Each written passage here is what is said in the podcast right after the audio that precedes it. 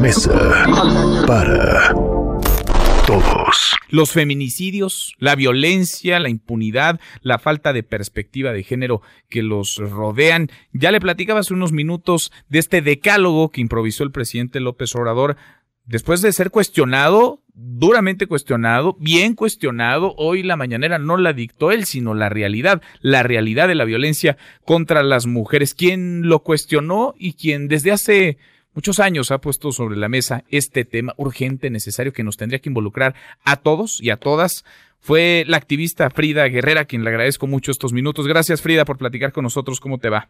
Al contrario, muchas gracias a ustedes. Buenas tardes y a la orden. Muy buenas tardes. ¿Qué te dice esta respuesta del presidente López Obrador, este decálogo?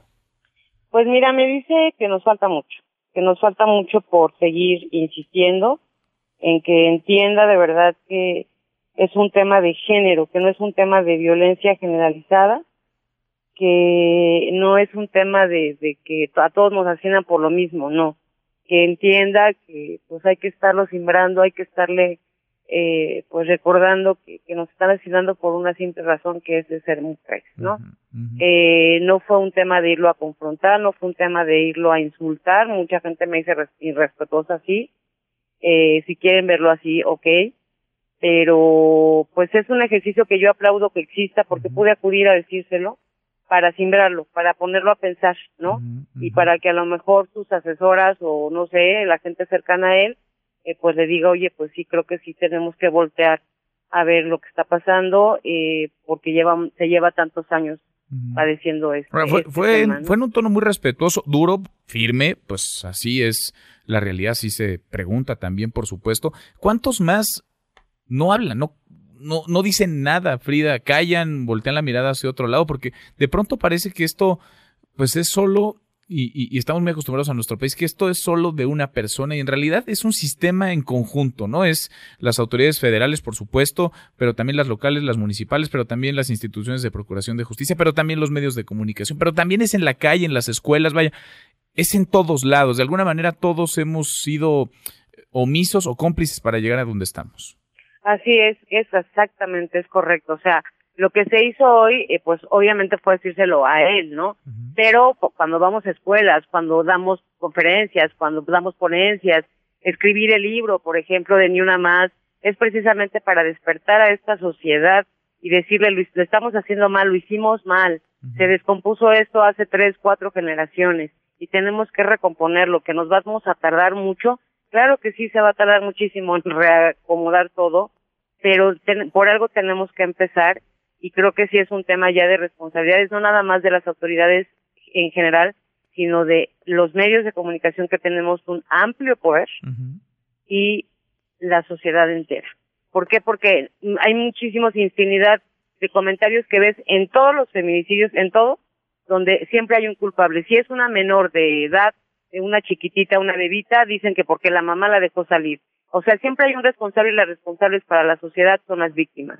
Tenemos que empezarnos nosotros también a quitar, a, de construir todos esos pensamientos de justificar asesinos porque además de todo, por ejemplo, lo que pasó con Ingrid recientemente o lo de lo de Toluca o lo de Catepec, le dicen monstruos, no, no son monstruos, no se le metió el diablo, son asesinos que, asesinan, ¿por qué? Porque en este país se puede asesinar mujeres y difícilmente sucede algo, ¿no? Porque no hay castigo, porque la impunidad permanece. Estamos despertando, Frida, ves a esta sociedad, pues, eh, no solamente más eh, viva, sino más consciente en este caso, en estos casos de feminicidio tan atroces, tan horrorosos.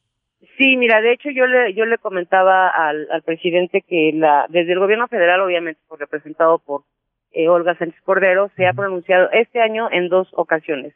Por el tema de Isabel Cabanillas, que fue asesinada en Chihuahua, eh, y por el tema de Ingrid Escamilla.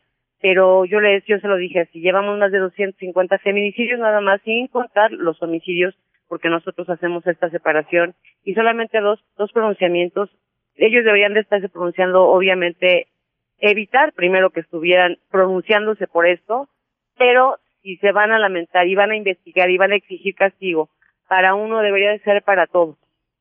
Es increíble que, que, que nada más voltemos también, se focalice hacia una situación cuando son decenas y centenas y miles de mujeres familias que están esperando aquella justicia para sus mujeres. Nosotros hemos eh, coadyuvado en la detención de sujetos en el Estado de México que estaban libres desde hace 10 años y que las autoridades habían estado regenteando, se le llama vulgarmente, a las, las órdenes de aprehensión para no ser detenidos, o que simple sencillamente por el desinterés.